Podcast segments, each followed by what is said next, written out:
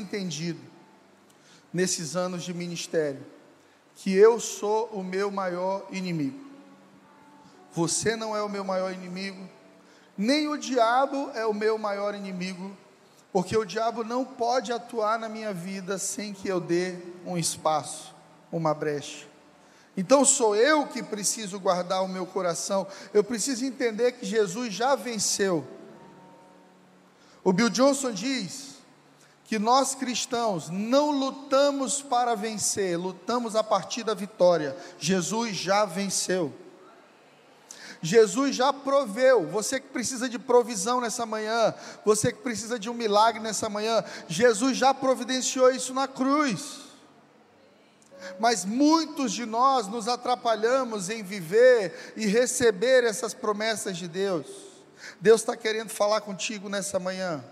Deus está sempre querendo nos ajudar mas nem sempre nós colocamos as nossas mentes cativas ao Senhor. Esse é um exercício que eu faço muitas vezes em momento de ansiedade, ou quando tentado a me comparar com os outros, ou quando eu me sinto atrasado no processo, eu volto para a palavra de Deus. Então a gente precisa fazer esse exercício e dizer para a nossa mente: mente, esteja cativa ao Senhor, alma, se submeta à palavra do Senhor, amém?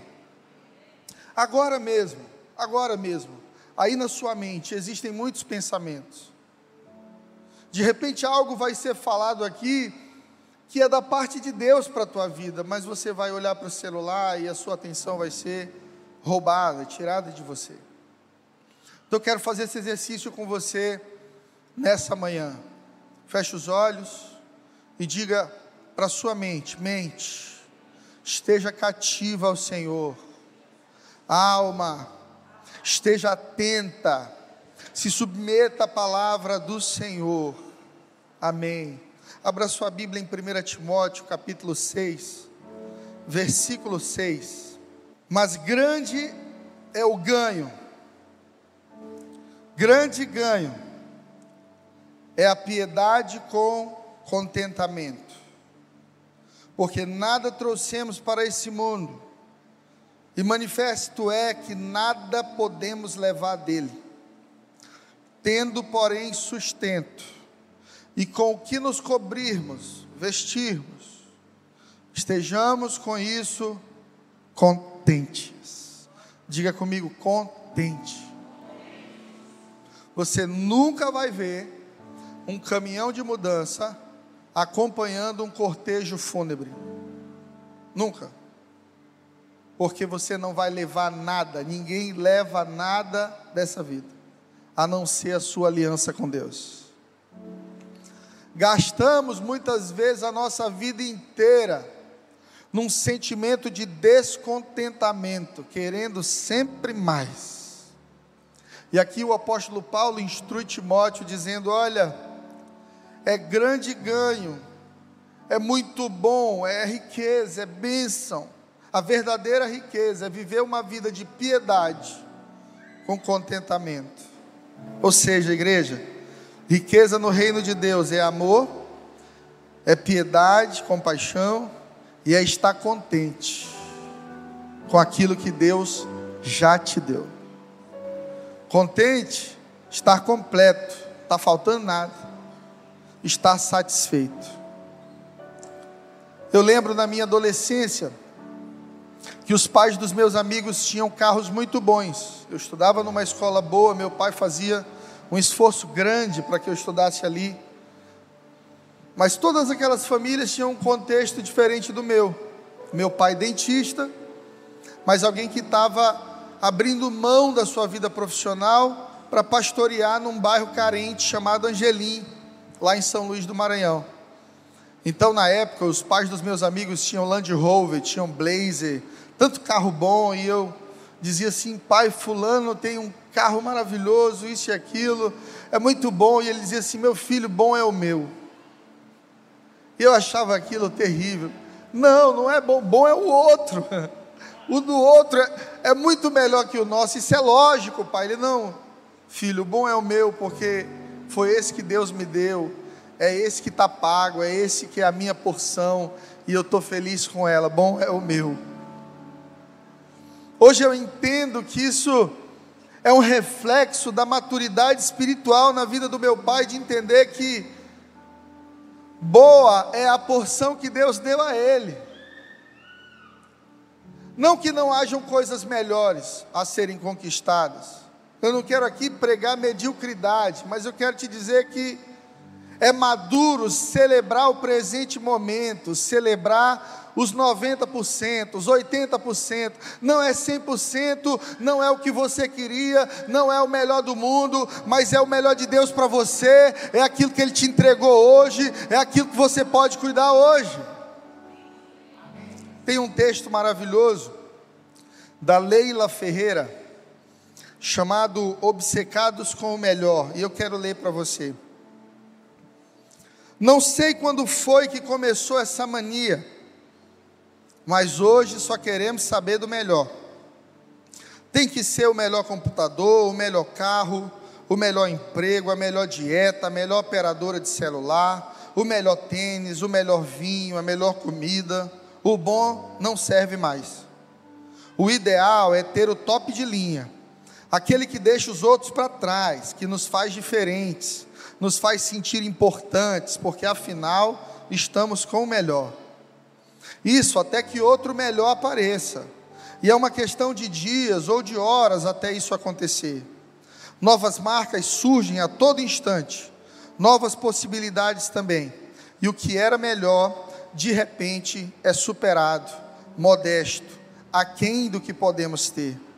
O que acontece quando só queremos o melhor é que passamos a viver inquietos, numa espécie de insatisfação permanente, num eterno desassossego.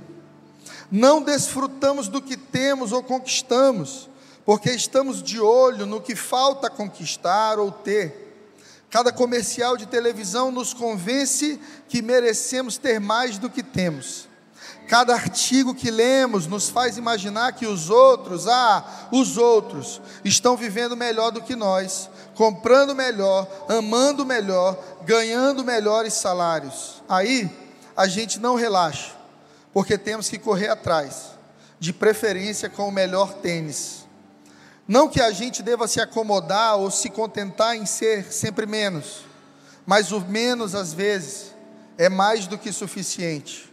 Se eu não dirijo a 140 km por hora, por que eu preciso realmente de um carro tão rápido? Se eu gosto do que faço no meu trabalho, então eu tenho que subir na empresa e assumir o cargo de chefia, que vai me matar de estresse, simplesmente porque é o melhor lugar da empresa? E aquela TV de não sei quantas polegadas que acabou com o espaço do meu quarto? O restaurante que eu mais gosto e tenho saudade da comida, agora preciso sair porque tem um melhor, com um chefe melhor. E aquele shampoo que eu usei a vida toda, eu tenho que aposentar, porque agora tem um melhor e dez vezes mais caro. O cabeleireiro do meu bairro tem que ser trocado pelo melhor cabeleireiro da cidade. Eu tenho pensado no quanto essa busca permanente pelo melhor tem nos deixado ansiosos e nos impedido de desfrutar o bom que já temos. A casa é pequena, mas nos acolhe. O emprego, que não paga tão bem, mas nos enche de alegria. A TV que está velha, mas nunca deu defeito. O homem que tem defeitos como nós, a mulher que tem defeitos, mas nos faz mais felizes do que qualquer outro cônjuge perfeito.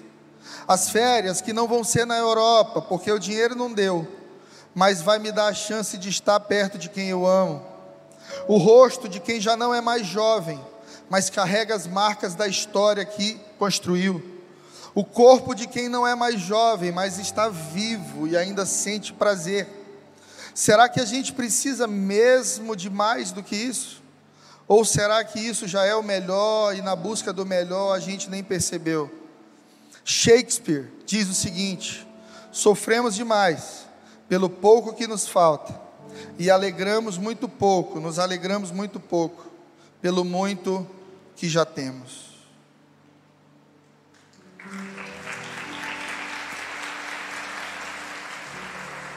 Na busca pelo ideal do melhor, nós temos perdido a bênção de viver o bom.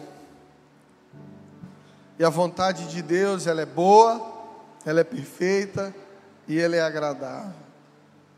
Então a gente precisa vencer essa influência maligna do nosso século de desconsiderar o presente momento em busca de um melhor amanhã que está roubando a bênção do bom hoje.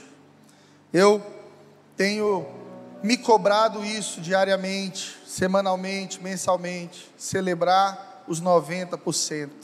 Você pode falar para alguém do seu lado, celebre os 90%. Não está pronto ainda, mas você já avançou muito.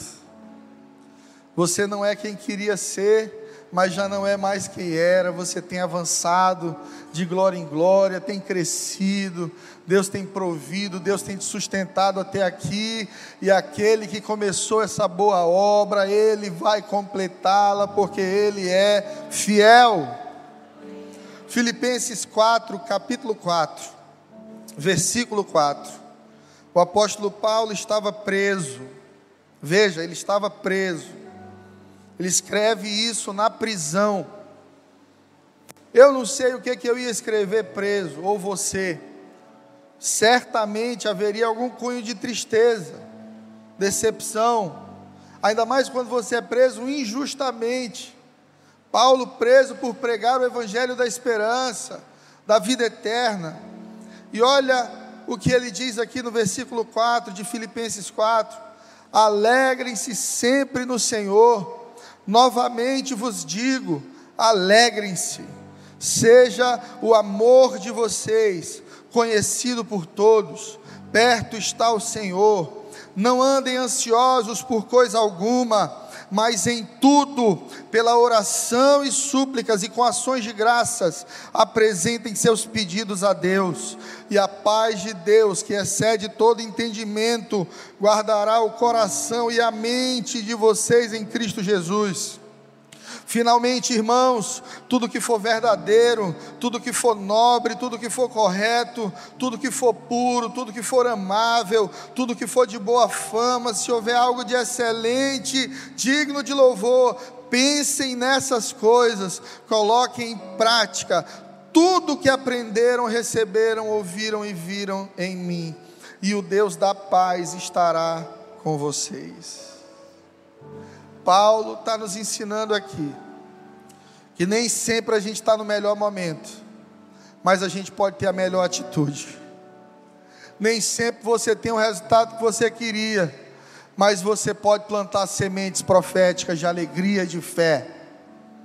Talvez você esteja terminando o ano de 2023 e a sensação é de que você não vive um novo ano há 20 anos, porque muitas vezes, por não mudar de atitude, por não buscar viver uma vida diferente. Tem gente que nunca vive um ano novo, está vivendo o mesmo ano há 20 anos, está vivendo a mesma coisa há 30 anos, e você se sente ali travado, encalhado numa estação da sua vida. Eu vim aqui nessa manhã para te dizer, como homem de Deus, é a gratidão e a fé que vão te fazer avançar a gratidão e a fé, está contente, está grato com a porção que Deus te deu, pastor. Eu estou vivendo um processo de injustiça, eu fui traído, pastor, eu fui prejudicado, pastor, estou doente. Talvez esse semestre não tenha sido melhor na empresa, mas eu me alegro no Senhor, porque eu confio nele, eu sei que o meu redentor vive. Celebrar os 90% não é celebrar mediocridade. Nós vamos buscar os 100%, nós vamos lutar por mais. Nós vamos continuar na jornada em busca de sermos melhores. Mas sem agradecer a Deus, sem perder a gratidão por termos chegado até aqui. Viver uma vida alegre e contente com o momento atual é libertador eu quero te dar dois conselhos sobre contentamento e gratidão que vão te ajudar nesse final de ano a ajustar as velas do teu coração para encontrar um lugar de vitória na sua alma. O primeiro deles, agradeça o que você já tem e pare de reclamar por aquilo que você ainda não tem. Você pode falar isso para quem está do seu lado? Agradeça o que você já tem, meu amigo, e pare de reclamar por aquilo que ainda não tem. O apóstolo Paulo disse para Timóteo: sucesso na vida é ser cheio de amor e contentamento, é ser amoroso, é estar tá feliz. Você não tem um avião, você não tem o carro que queria, mas você está vivo, cheio de saúde. Amém? A diferença entre ter tudo e ter muito, você sabe qual é? Eu aprendi essa lendo a história de Jacó e Esaú. Jacó foi um cara que perseguiu a bênção a vida toda.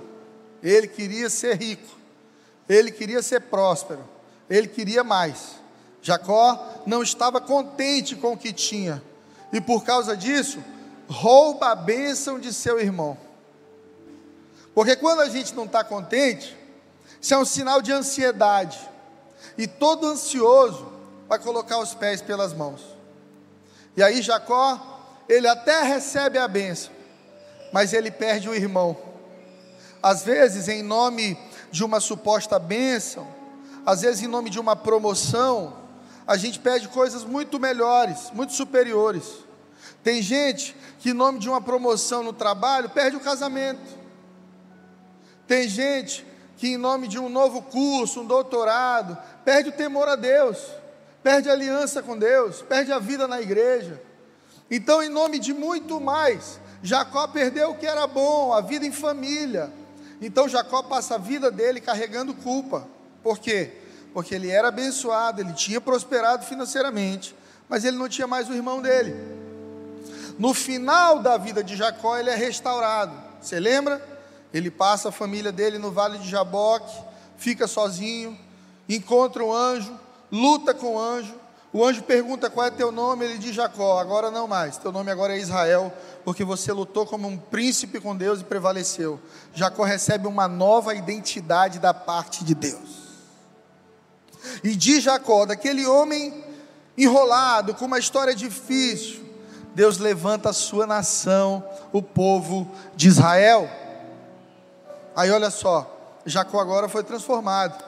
Ele quer o irmão de volta. Aí ele vai encontrar o irmão.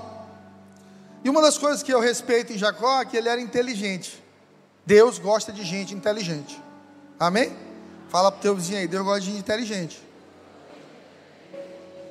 Gente burra não avança, nem com Deus. Por quê? Porque não pensa não faz cálculos, não tem ambição, não quer crescer, não quer melhorar de vida, não quer ser abençoado. É gente passiva. Ah, seja o que Deus quiser. Apocalipse diz que aquele que não é nem frio nem quente, mas é morno, dá ânsia de vômito em Deus. Por quê? Porque nem Deus gosta de gente morna. Deus gosta de quem quer crescer. Deus gosta de quem quer estar perto dele. Deus gosta de quem quer viver milagres. Deus gosta de quem quer superar os seus desafios. Hebreus diz que sem fé é impossível agradar a Deus. Então Jacó, por mais errado que estivesse, Jacó tinha um ponto de favor com Deus, porque ele queria vencer. Aí Jacó venceu, recebeu finalmente o perdão, a bênção de Deus, um novo nome. Ele vai encontrar o irmão dele agora e vai pedir perdão para o irmão. Só que ele é inteligente. Antes de chegar no irmão, ele vai enviando presentes para o irmão.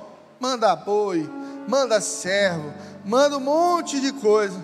Para que quando ele chegasse diante do irmão, já tinha amolecido o coração do irmão. Aí o irmão pergunta quando encontra: Que é isso, Jacó?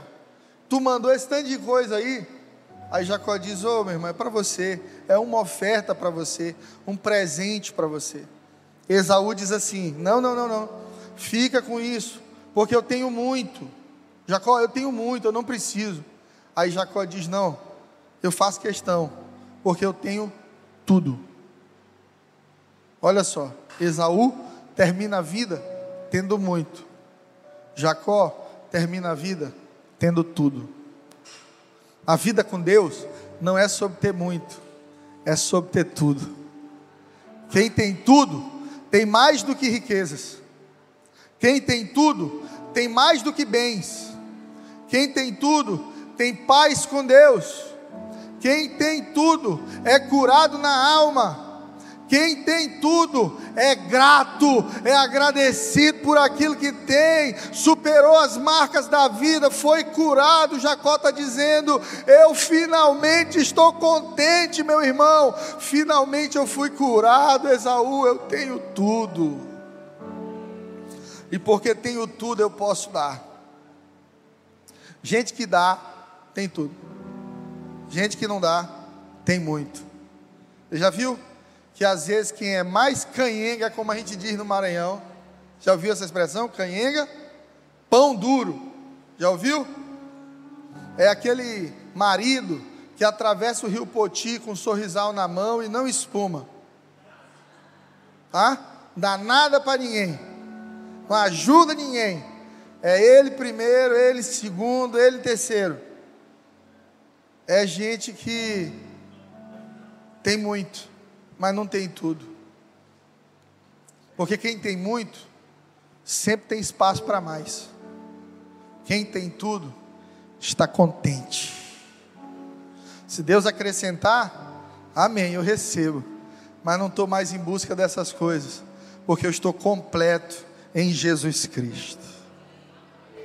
Moisés é um libertador, criado na casa de Faraó, adotado pela família de Faraó, não faltava nada para Moisés. Aí ele se decepciona consigo mesmo, ele mata um homem ali no Egito e ele foge para a casa do seu sogro e fica anos isolado, com um sentimento de autocomiseração, de decepção. Ele não tinha mais as roupas reais, ele não tinha mais uma família importante, ele não tinha mais riquezas, mas Deus agora vai ensinar Moisés que ele não precisava de muito, ele precisava de tudo.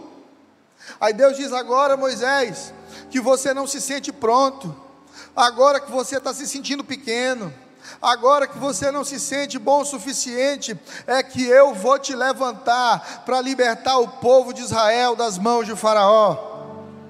Aí sabe o que Moisés diz? Eu eu não, Senhor. Usa outro. Eu tenho pouco.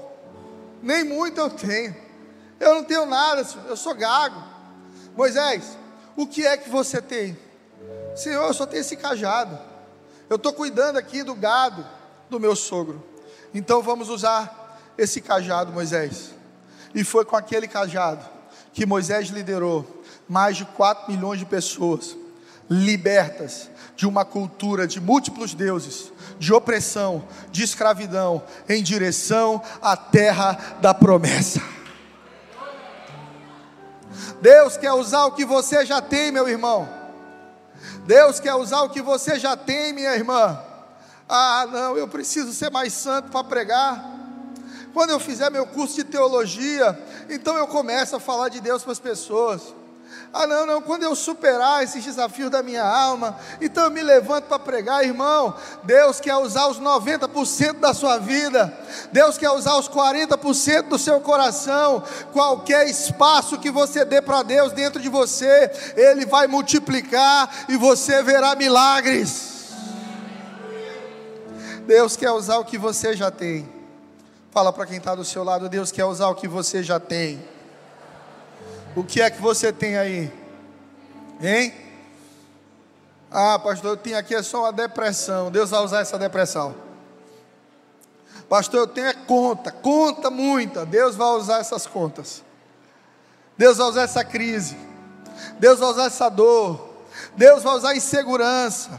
Deus vai usar cada elemento que parece que veio para te destruir, para te elevar ao lugar que Ele te chamou para estar. A gente precisa entender isso: que Golias não existiu para matar Davi. Golias existiu para revelar Deus através da vida de Davi. E todos nós aqui, todos nós, enfrentaremos gigantes na vida. Todos nós. A maioria desses gigantes vão se levantar aqui dentro, ó. Não é do lado de fora, não. É dentro de nós. E quando você entende que eles estão aqui não para te matar, mas para revelar a grandeza de Deus na sua vida, você vai falar com esses gigantes e você vai dizer para eles, como Davi disse: Golias, tu vens contra mim com espadas e lanças, mas eu vou contra ti em nome do Senhor. Você pode falar com a sua alma, como Davi falava. Davi, no livro de Salmos, dizia: Oh, minha alma, por que estás abatida? Paulo dizia a si mesmo e à igreja e aos seus discípulos: se alegrem.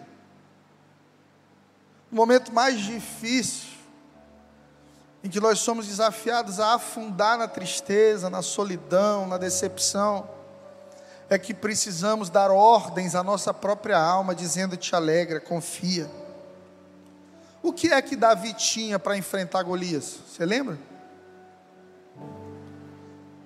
Como diz no Nordeste, uma baladeira e cinco pedras lisas. Tentaram vestir a armadura nele, não coube, confusão, pesado. Ele tinha o jeito dele de ser, ele tinha a jornada dele, a personalidade dele, a forma dele de guerrear. Deus olha para Davi e diz: Vamos usar o que você tem, Davi. Eu quero usar o que você tem.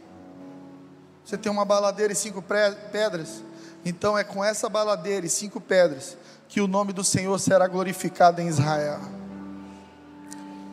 O que é, parece pouco para você, é suficiente para Deus fazer o que precisa ser feito. Confie no Senhor, se alegre, celebre os 90%, celebre a estação atual. Às vezes não está sobrando, às vezes está apertado, às vezes é difícil. Mas se o Senhor for contigo, você vencerá gigantes com essas pequenas coisas que já estão aí disponíveis para você. Do natural, Deus faz o sobrenatural. Dos seus 10%, 20%, 30%, Deus sempre fará mil por cento. A única coisa que você precisa é estar lá. Você só precisa ter fé para estar lá. Imagina Moisés com aquele povo inteiro, encurralado, diante do mar. Deus nos trouxe até aqui para morrer nas mãos de Faraó. Todo esse trabalho para morrermos aqui. Então Moisés toca com o cajado no mar e o mar se abre. Você só precisa ir. O desafio da nossa vida cristã é ir, é crer, é permanecer, obedecer às direções divinas. Não está se sentindo bem? Não está com vontade de adorar a Deus? Você sequer tinha vontade de vir para o culto hoje, mas veio. E porque você veio, Deus tem uma porção para entregar para você para derramar no seu coração de ânimo, de fé para esse fim de ano. Quando você vai, Deus faz a parte dele. Amém? Ele é Deus. Segundo conselho do meu coração para o teu, é abra a porta para Deus te usar sendo grato. A gratidão, ela abre essa porta para você ser abençoado e se tornar uma bênção. Porque o grande objetivo da fé cristã não está no eu, está no nós. Deus, Ele quer fazer coisas em você, mas Ele não quer parar em você. Você não é o objetivo final de Deus. Alcançar pessoas que estão ao seu redor é o objetivo final de Deus. Deus quer fazer em você e através de você. E quando a gente tira essa lente egoísta da nossa alma, de achar que o culto é sobre mim, a bênção é sobre mim, é eu e Deus, Deus me dando mais, Deus melhorando minha vida, Deus me curando, Deus me ajudando. Não é sobre isso. Isso é parte do processo. Por isso, toda bênção traz responsabilidades, toda cura traz responsabilidades. Todo milagre traz responsabilidades, todo chamado traz responsabilidades. O chamado também é um fardo na vida daquele que o recebe.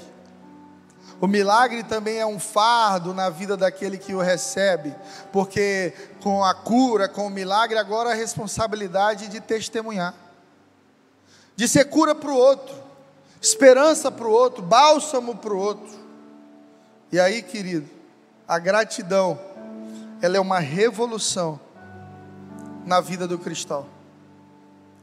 E a gratidão não é natural do ser humano caído, no mundo que nós vivemos. A gratidão, o contentamento precisam ser um exercício, porque às vezes ela não é lógica, não é natural e nem é cultural. Alguns de nós aqui nascemos em famílias em que ninguém era grato por nada. Às vezes a gente sempre vi os nossos pais e avós reclamarem e elevarem o que dava errado, não o que dava certo.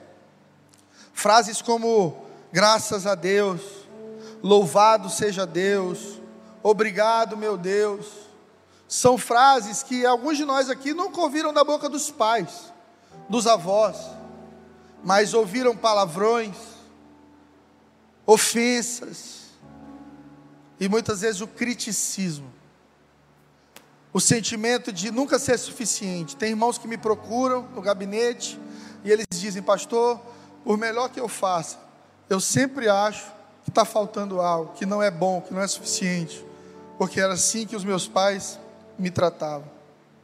Então a gratidão para você que não viveu nesse ambiente, não recebeu essa herança de pais cheios de fé e cura, ela vai se tornar fruto de conexão com Deus. Como é que você faz para ser grato? Aumente o seu relacionamento com Deus. Cresça na intimidade com Deus.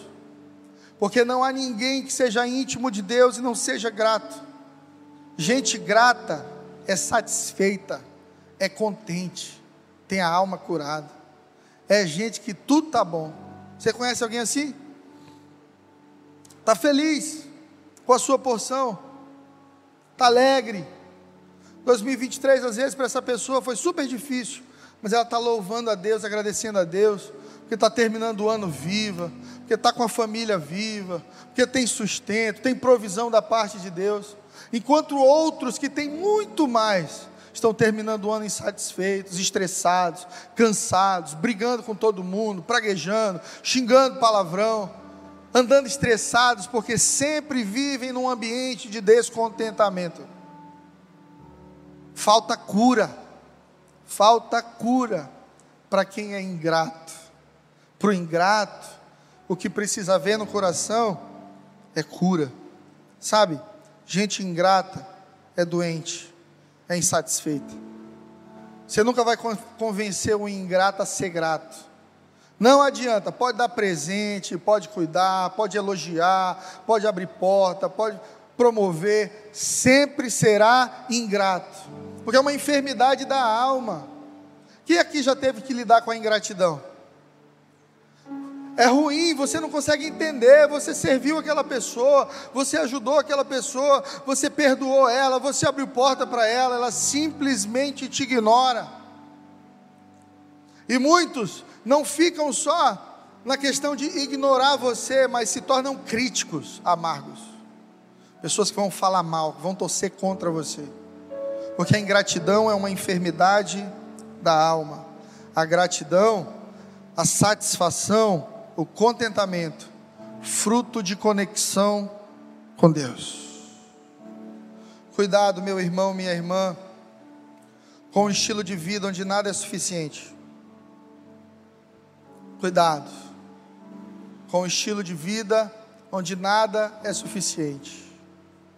Você sempre está em busca de algo melhor, está sacrificando o bom, aquilo que Deus tem te dado. Celebrar os 90% é agradecer a Deus por aquilo que eu já tenho.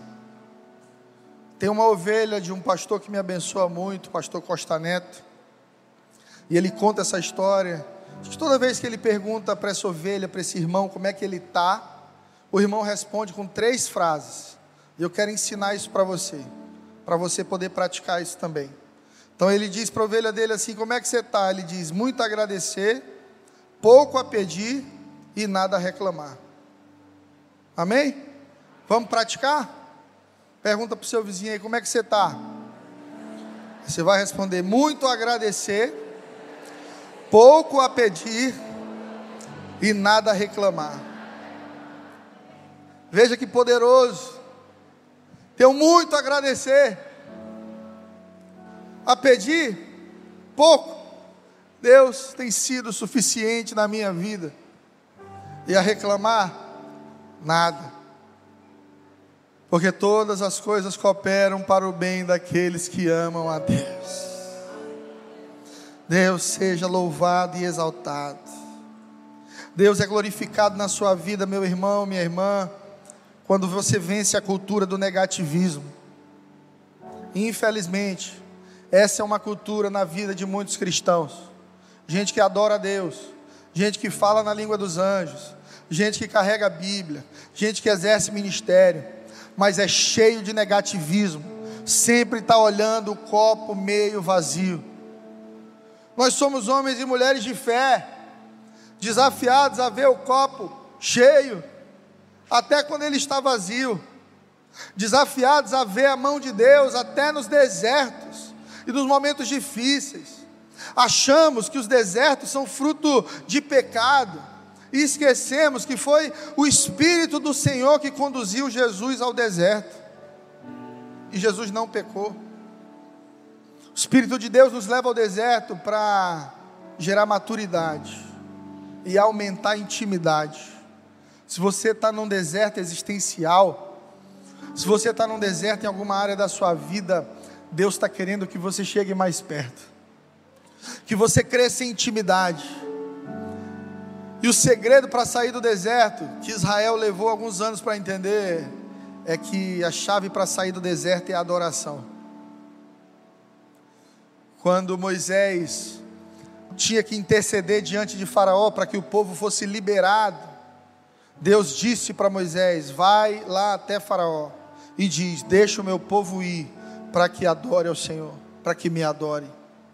Faraó, deixa o meu povo ir para que me adore. Esse era o apelo de Deus, ou seja, Deus queria que o povo fosse liberado para ir ao deserto para praticar o que? A adoração. A chave para sair do deserto é a adoração. A chave para vencer a ansiedade é a gratidão, contentamento, adoração. A chave para vencer a crise no casamento, adoração a Deus. Gratidão. Alguns de nós estamos construindo nossas casas no deserto. Quando o deserto é lugar de passagem, não é lugar de moradia. Tem gente que está morando no deserto. 20 anos no deserto. 15 anos no deserto 30 anos com um casamento no deserto, problemas de saúde mental,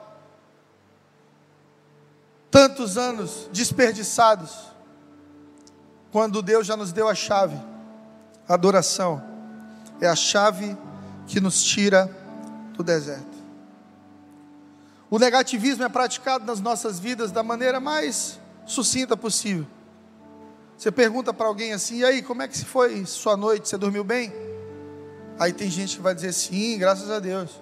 Outros, oh, foi difícil demais. Nossa, ô noite difícil. Acordei muito, braço dormente, confusão. Aí você pergunta: como é que está lá no emprego lá?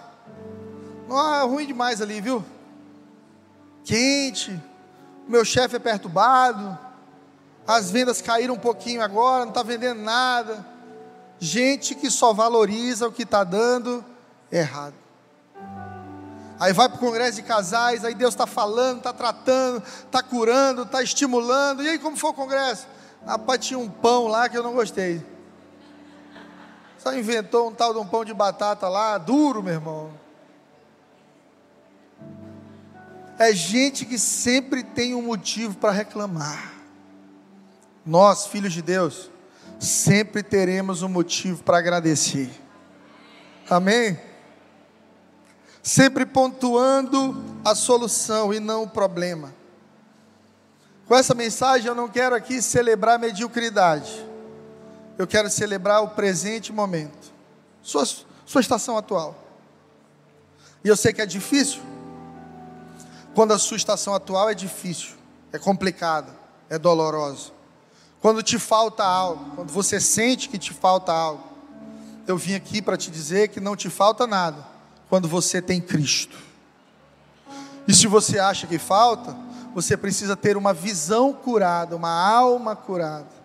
Porque o apóstolo Paulo diz que quem tem Jesus tem tudo. Que a verdadeira riqueza do reino de Deus é ser cheio de amor, de piedade, de contentamento. Quem está contente não cabe mais nada, está pronto, fechou, está tudo certo. Você está vivo. Você está vivo você está vivo. Esse é um dos maiores presentes de Deus hoje para você. Amém? No Sermão do Monte, lá em Mateus 6, 25, Jesus entrega essa chave para a gente quando ele diz assim: Não andeis preocupados com a vossa própria vida, quanto ao que a vez de beber, de comer, nem pelo vosso próprio corpo, quanto ao que a vez de vestir não é a vida mais que o alimento e o corpo mais do que as roupas. Jesus está dizendo: foca no essencial e deixa que Deus vai prover tudo o que você precisa. Foque no essencial, você está vivo, não é a vida maior do que qualquer outra necessidade. Quem está morto não precisa de nada. Você acordou nessa manhã e as misericórdias do Senhor se renovaram sobre a sua vida. Foque no essencial. Isso é ter uma visão madura, prática e saudável da vida. Celebrar os 90%. Fala para o teu vizinho aí, celebre os 90% em Zacarias 4:10. A palavra do Senhor começa assim: Não desprezem os pequenos começos. Não despreze o pequeno começo. Não acha que porque você está começando, tanto faz. São dos pequenos começos que Deus constrói as grandes histórias. Deus gosta dos improváveis. Ali onde ninguém acredita que pode acontecer algo grande, é justamente onde está o olhar de Deus. Por isso, o profeta Zacarias diz, falando pelo Senhor, não despreze os pequenos começos. Como quem diz assim, não despreze o processo. Seja grato pelo processo. Agradeça a Deus por, por estar tá aí no começo da sua jornada cristã,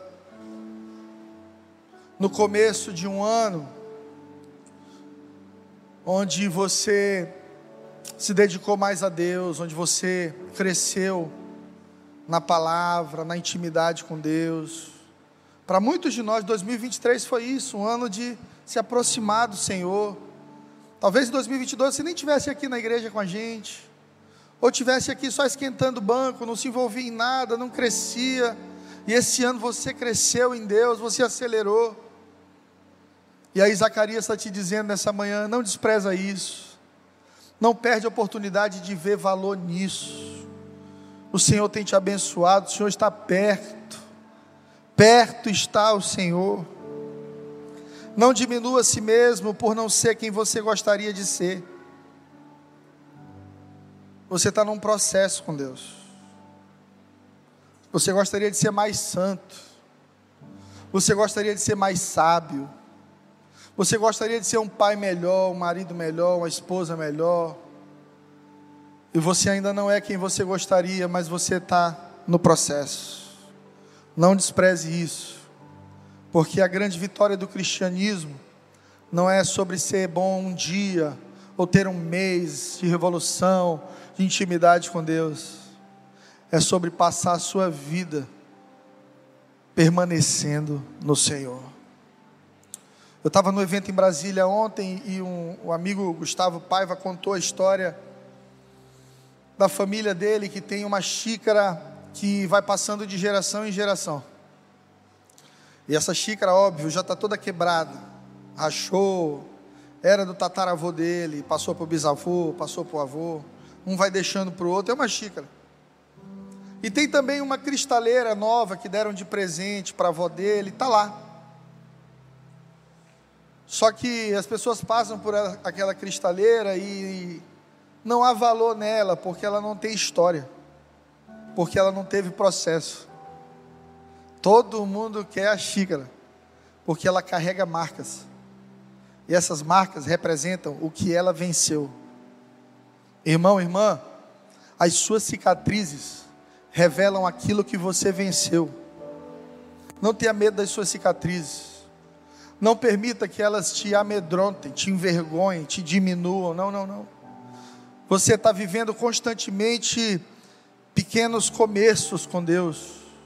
Muitas vezes recomeços.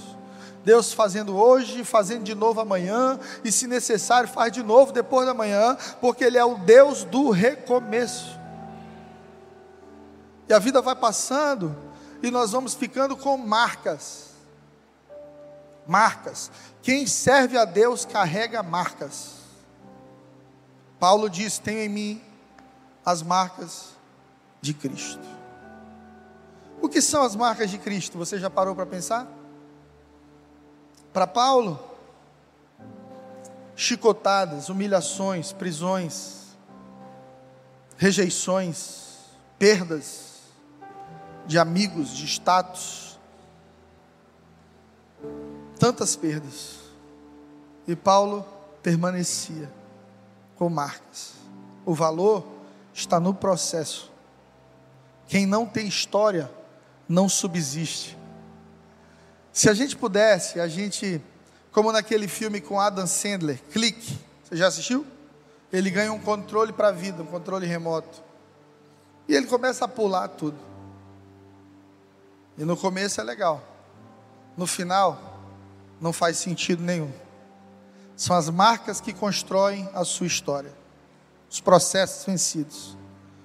De repente, você está aqui no mês de novembro e você está sendo marcado. E os, sua lente para a vida está suja, você está cansado, você não consegue agradecer, você não está conseguindo enxergar o lado bom das coisas, você não está conseguindo olhar para os lírios do campo, como Jesus disse: Olha para os lírios do campo, que não trabalham, que não sustentam a si mesmo, mas nem Salomão em toda a sua glória se vestiu como eles. É Jesus dizendo assim: se essa coisa pequena e insignificante aqui, ela é provida por Deus, imagina você. Se os pássaros que voam livremente aí, têm o que comer todo dia, são providos e protegidos por Deus. Olha para você, Deus vai cuidar de você, porque você é a imagem e semelhança dEle. Uma das coisas mais importantes da vida, igreja, não é o que os outros pensam sobre você, é o que você pensa sobre si mesmo. É isso que determina o jogo. É como você se vê. Quando você olha no espelho, o que é que você vê? Se você não gosta do que você vê, eu tenho dois conselhos para você. Primeiro, transforme-se. A Bíblia diz que nós não podemos nos conformar. Não se conforme. Não se torne um monstro. Porque quando a gente vai se conformando com as deformações da nossa alma, vai virando um monstro a gente vai normalizando as deformações, as dores. E aí, no lugar de andar num caminho de cura, a gente anda num caminho de contentamento com a dor. É assim mesmo, a vida é assim mesmo, todo mundo é doente, todo mundo é ruim, nenhum casamento é bom, ninguém é, é bem financeiramente mesmo. A gente justifica. Isso vai crescendo dentro de nós. Então, não se conforme. Não tome a forma do mundo. Morra tentando vencer isso. Amém? Morra tentando, não abra mão do processo. Você vai perder alguns dias, vai vencer outros, aí você perde de novo, aí você vence de novo. Você entende? É como numa luta de boxe. Vence quem consegue terminar de pé. Mas muitas vezes você vai levar uns nocautes da vida. A vida vai te nocautear, você vai se auto-nocautear com pensamentos ruins, ciclos viciosos ruins padrões familiares ruins, errados, que a gente insiste em preservar nas nossas vidas. Não se conforme, mas se renove, pelo poder do Espírito Santo e pela palavra de Deus.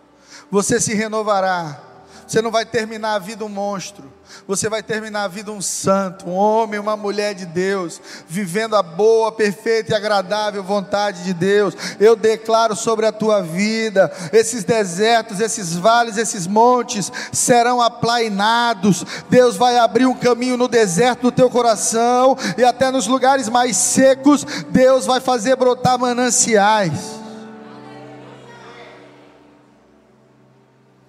Meu primeiro conselho é esse.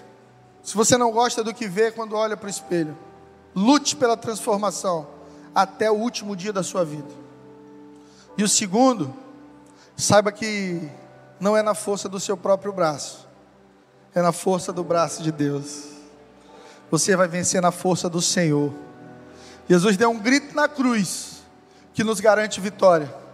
Ele disse: Está consumado, está feito, acabou não há mais nada a fazer, nada pode mudar o que foi feito, não dá para voltar atrás. O sangue foi derramado, a cruz foi realizada, o Cordeiro de Deus foi entregue em nosso lugar, e agora temos poder para viver uma vida nova, uma vida de piedade, uma vida de gratidão, uma vida de contentamento, uma vida de provisão. Deus vai cuidar de tudo. Aleluia. Aleluia.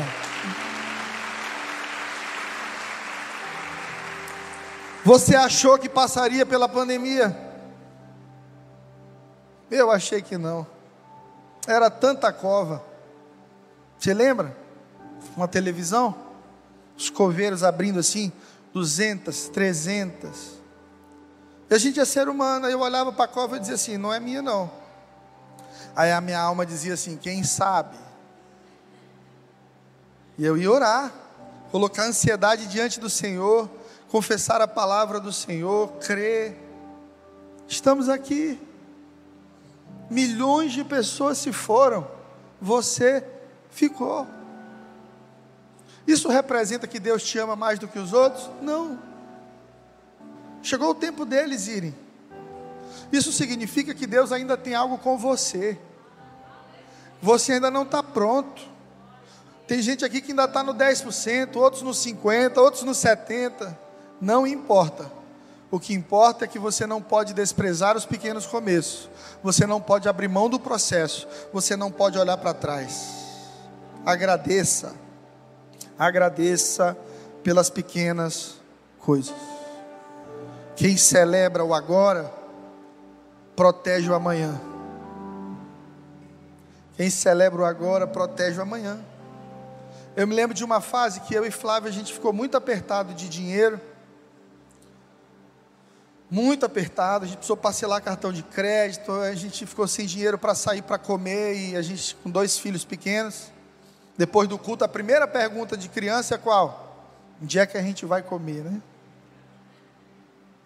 E aí eu dizia para a minha filha, que já era um pouquinho maior, filha, papai e mamãe estão segurando um pouquinho as contas aí, a gente vai comer em casa. E aí Deus usou um irmão chamado Leandro, que tinha uma lanchonete chamada Cuca, perto da igreja. Fazia hambúrguer, fazia macarronada, fazia pizza e sucos. E depois de uma das minhas pregações no domingo, ele veio chorando, tão abençoado, que ele disse assim: Pastor, eu sinto no meu coração, nos próximos meses, toda vez que você estiver aqui no domingo, que você for para casa, eu quero te mandar um lanche. Eu disse: Oh meu Deus, é milagre de Deus, eu recebo. e era lindo ver. A gente chegava em casa do culto, e daqui a pouco chegava um motoqueiro, um motorista, e dizia assim: Olha, o, o Leandro mandou para vocês. Aí vinha pizza, hambúrguer, suco, tudo que os meninos gostavam.